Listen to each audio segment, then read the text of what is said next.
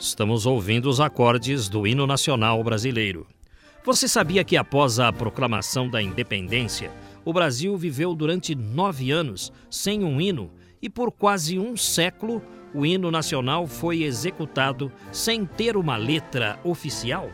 A música do hino nacional brasileiro foi composta por Francisco Manuel da Costa e apresentada em público pela primeira vez em 1831.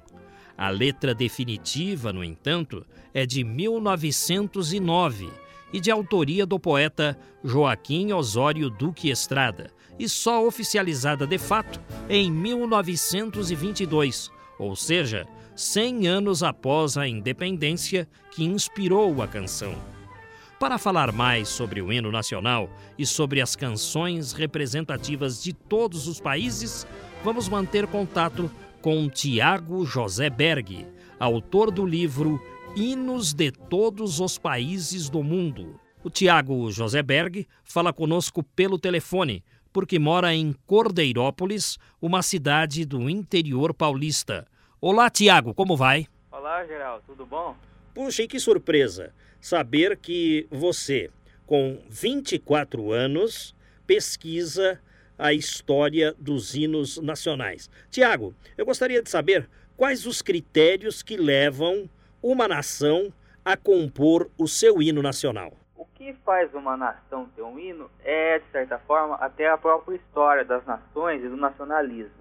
Desde as primeiras nações, e aí isso vai dos romanos até egípcios, é, eles tinham assim como bandeiras que eles usavam, não eram bandeiras como as nossas tradicionais de pano, mas eram muitas vezes bandeiras que, apesar de retangulares, tinham muitos símbolos, eles também tinham canções.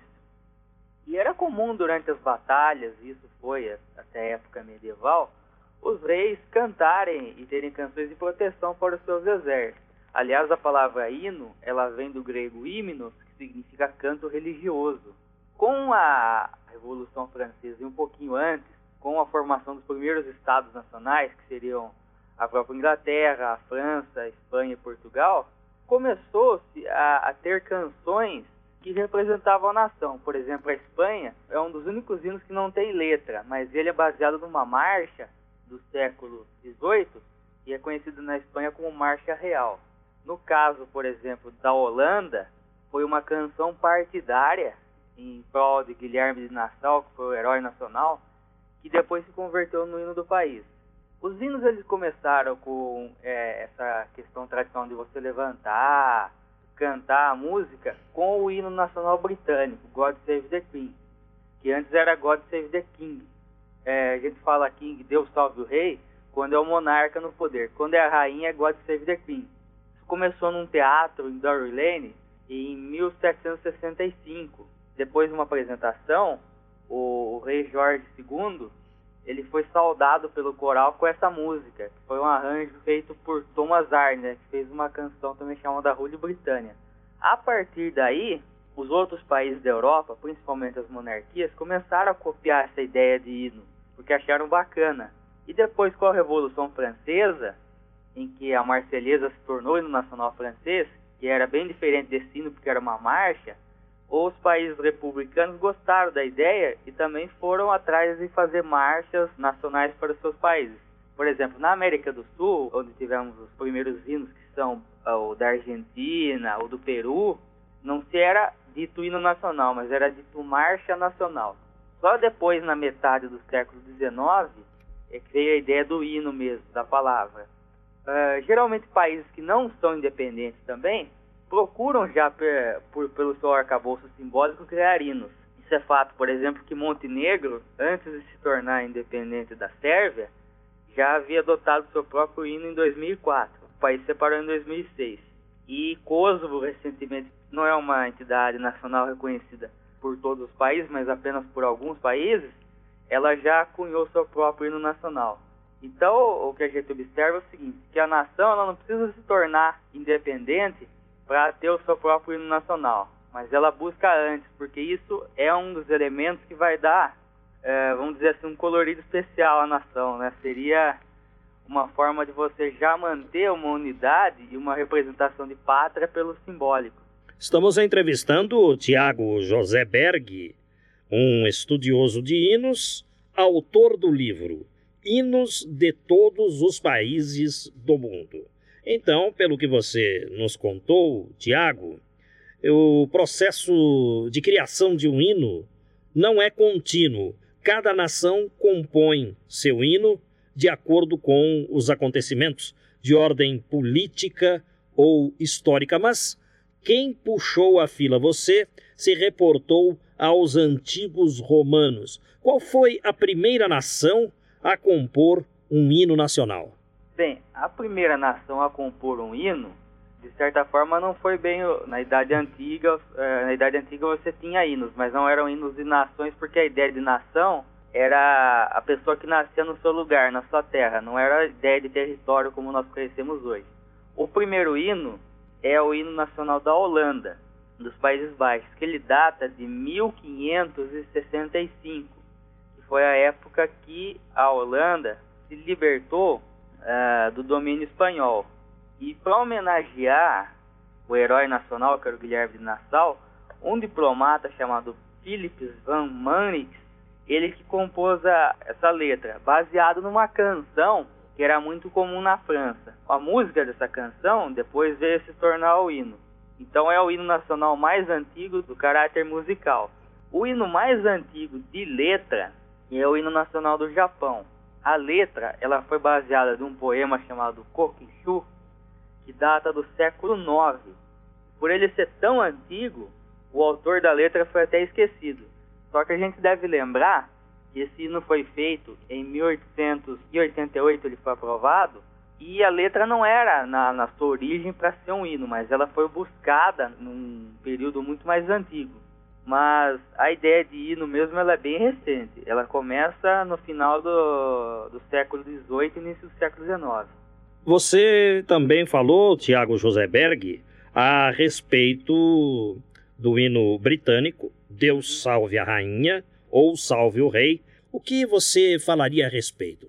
A letra, ela tem, ela tem várias estrofes, mas nas ocasiões festivas e de cerimônias especiais ela é cantada por completo.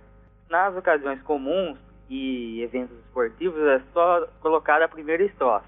A Inglaterra tem um hino próprio. Esse hino ele é o hino nacional britânico. Uma diferença entre, entre Grã-Bretanha e Reino Unido é o seguinte: a Grã-Bretanha ela engloba a Inglaterra, a Escócia e o país de Gales. O Reino Unido engloba a Irlanda do Norte, que fica na, na ilha da Irlanda. Então essa é a diferença principal. O hino ele é usado tanto no Reino Unido como na Grã-Bretanha.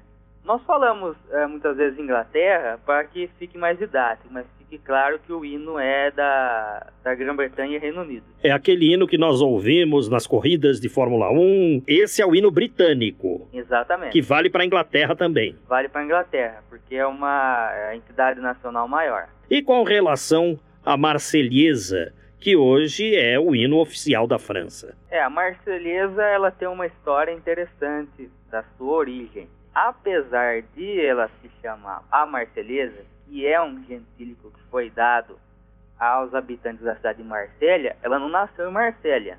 Ela nasceu na cidade de Estrasburgo, que é próxima à divisa com, com a Alemanha.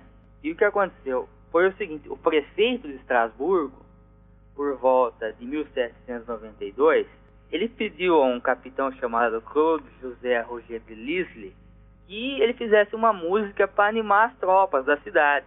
Então o que ele fez? Ele se sentou num quarto lá, ficou a noite inteira compondo no violino e no dia seguinte ele apresentou a canção na praça pública. Naquela época a canção se chamava Canto de Guerra para o Exército do Reno. E o pessoal ficou eufórico, gostou muito da canção, porque ela simbolizava bem os ideais da Revolução Francesa. E a canção logo ficou conhecida por vários cantos da França. E um grupo de soldados que estava em Marsella ia marchando até Paris e pegou essa, essa canção e começou a cantar, decorar durante a estrada. Quando chegaram em Paris, o povo da capital, vendo eles cantarem essa canção é, tão bonita, logo gostou e daí deram o apelido de A Marselhesa. Depois essa, essa canção foi adotada pelo governo do, do país. de certa forma, ela foi adotada no dia 14 de julho de 1795. Durante um tempo ela vigorou, ela ficou num período meio estável durante a época do governo Napoleão, mas depois ela voltou com toda a força e em 1887 ela foi adotada a versão oficial da Marselhesa, porque assim como alguns outros hinos, ela, tem várias estrofes, mas a, a oficial cantada tem apenas um ou dois, dependendo da ocasião. Estamos entrevistando Tiago José Berg, autor do livro Hinos de Todos os Países do Mundo. Hoje, todas as nações devem ter um hino nacional.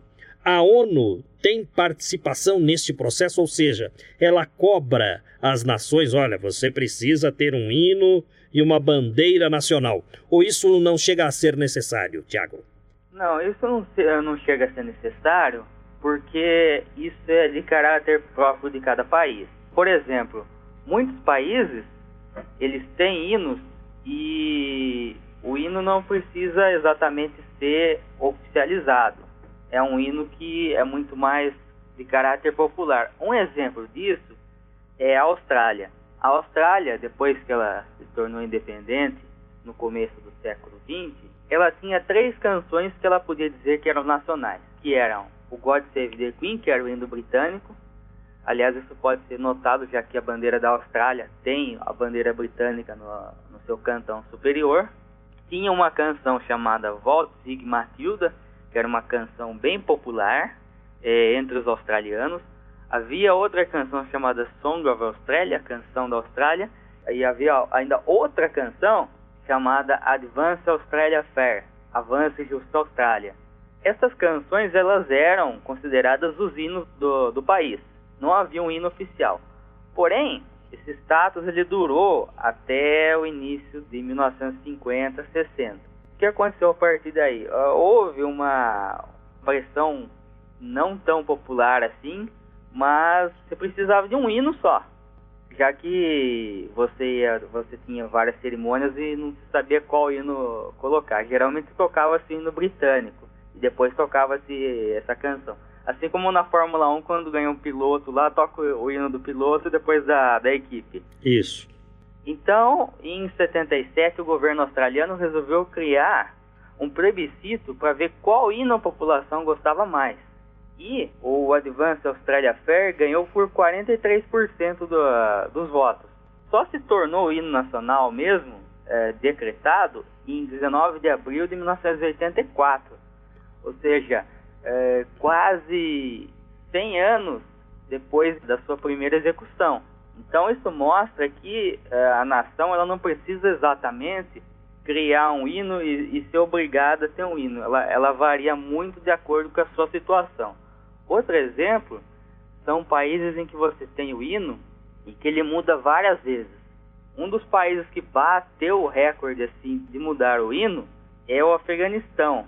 Afeganistão não só por, por conta da sua situação política, da influência até da, da, da guerra com a União Soviética e das mudanças de governo, desde 1926 ela mudou já por cinco vezes o hino de acordo com a, com a situação é, política.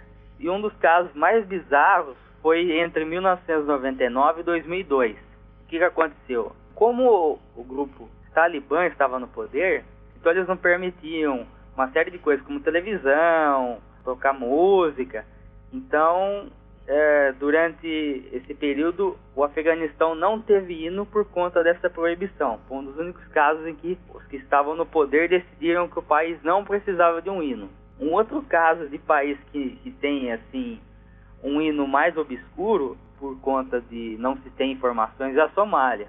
A Somália, desde que o governo do país ruiu em 1991, ela não sabe qual é o hino oficial.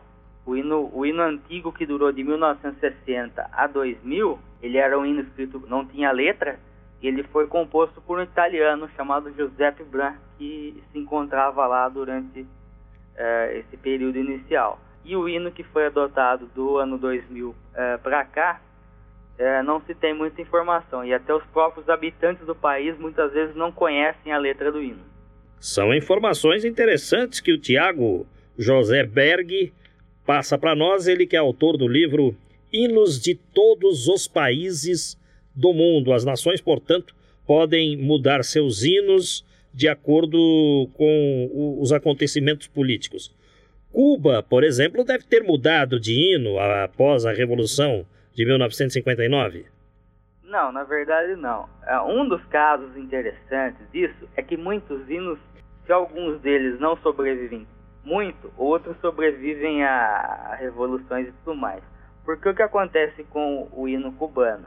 Apesar do regime político ter mudado, o hino ele é assim, vamos dizer, em Cuba, ele é o patrimônio dos cubanos. Tanto que existem vários monumentos que você tem a, a uma placa de metal com o autor do hino e a letra é, escrita. E ele é interessante porque ele foi um hino que ele foi composto justamente para motivar os cubanos no levante contra os espanhóis. Ele foi composto em 14 de agosto de 1867 por um cidadão chamado Pedro Figueiredo. É, Pedro Figueiredo ele é estimadamente conhecido lá como Perucho Figueiredo, é, pelo tanto que ele foi querido. E como ele foi autor dessa letra, quando houve o levante cubano contra os espanhóis, quando eles capturaram o, o Figueiredo, em 1870, eles trataram de executar o cara por conta disso, por conta de ele ter criado uma canção de motivo, vamos dizer assim, bélico pelo, pelo levante né, e nacional. E depois que o Fidel Castro assumiu o poder, assim como a bandeira e o brasão de armas de Cuba, é, foi mantido na América do Sul, América Latina, uh, os hinos, eles, apesar das mudanças políticas, eles acabaram sobrevivendo a essa questão. É o caso também da Rússia. O hino da Rússia de hoje é o mesmo que antecedeu ao da Revolução Bolchevique de 1917? Não, na Rússia aconteceu exatamente o contrário. A Rússia tem uma história interessante.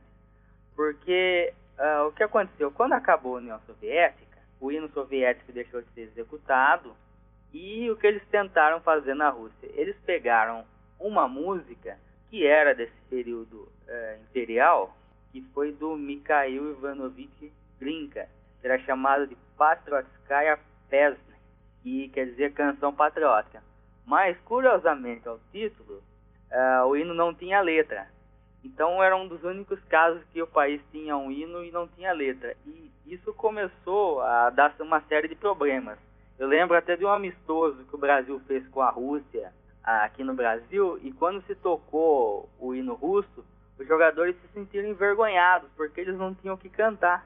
Isso ainda nos tempos da União Soviética? Não, isso uh, depois. Depois, em 1997, se eu não me engano. E o que aconteceu?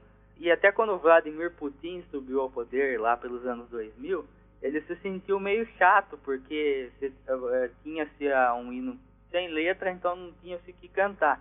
Já que isso foi cultivado bem na época da União Soviética, com o hino soviético, que era, foi feita uma canção, de certa forma, imponente. Aliás, é considerado um dos hinos mais bonitos do mundo. O hino da União Soviética. Da União Soviética. Aí o que aconteceu? No final do ano 2000, é, foi levado ao parlamento russo a ideia de se trocar o hino e restaurar o hino soviético. Então, o que foi feito? Isso por aprovação do presidente Vladimir Putin. Você pegou, então, a letra a soviética, você tirou a, le a letra escrita do hino soviético e adotou-se a música.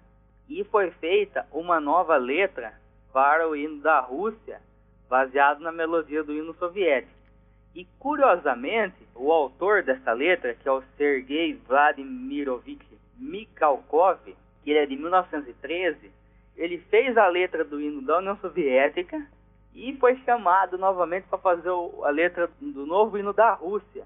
Então ele tem esse feito de ter feito o hino da União Soviética, a letra, e escrito a nova letra do, do hino da Rússia. Ou seja, esse hino retomou os símbolos antigos do hino soviético na bandeira e no brasão não, são derivados da Rússia imperial, mas o hino foi retomado. A minha mãe dizia o seguinte, que o hino da Espanha é uma canção religiosa. Eu queria que você confirmasse isso ou houve um equívoco aí? Não, na verdade, o hino da Espanha que é um dos únicos hinos que não tem letra, e isso é teoria para longos debates entre historiadores, pesquisadores e até na, na própria Espanha, ele foi uma marcha, ela data de 1761, que era muito comum na Prússia, que é hoje seria a Alemanha. E ela foi tocada na Espanha por volta de 1770, quando o rei Carlos III declarou a, a música como uma, uma marcha de honra que depois se tornaria a marcha real e depois o hino nacional espanhol. O que acontece é o seguinte, é que muitas vezes a monarquia ela está associada à religião e de certa forma na Espanha a força da religião, principalmente católica, sempre foi um aspecto histórico importante. Então, esse hino ele acabou sendo associado à monarquia, mas ele na verdade é uma marcha. Se formos pensar, um hino que seria, vamos dizer, religioso, é um exemplo bem próximo, é o hino nacional da Islândia. E o hino de Portugal é de quando?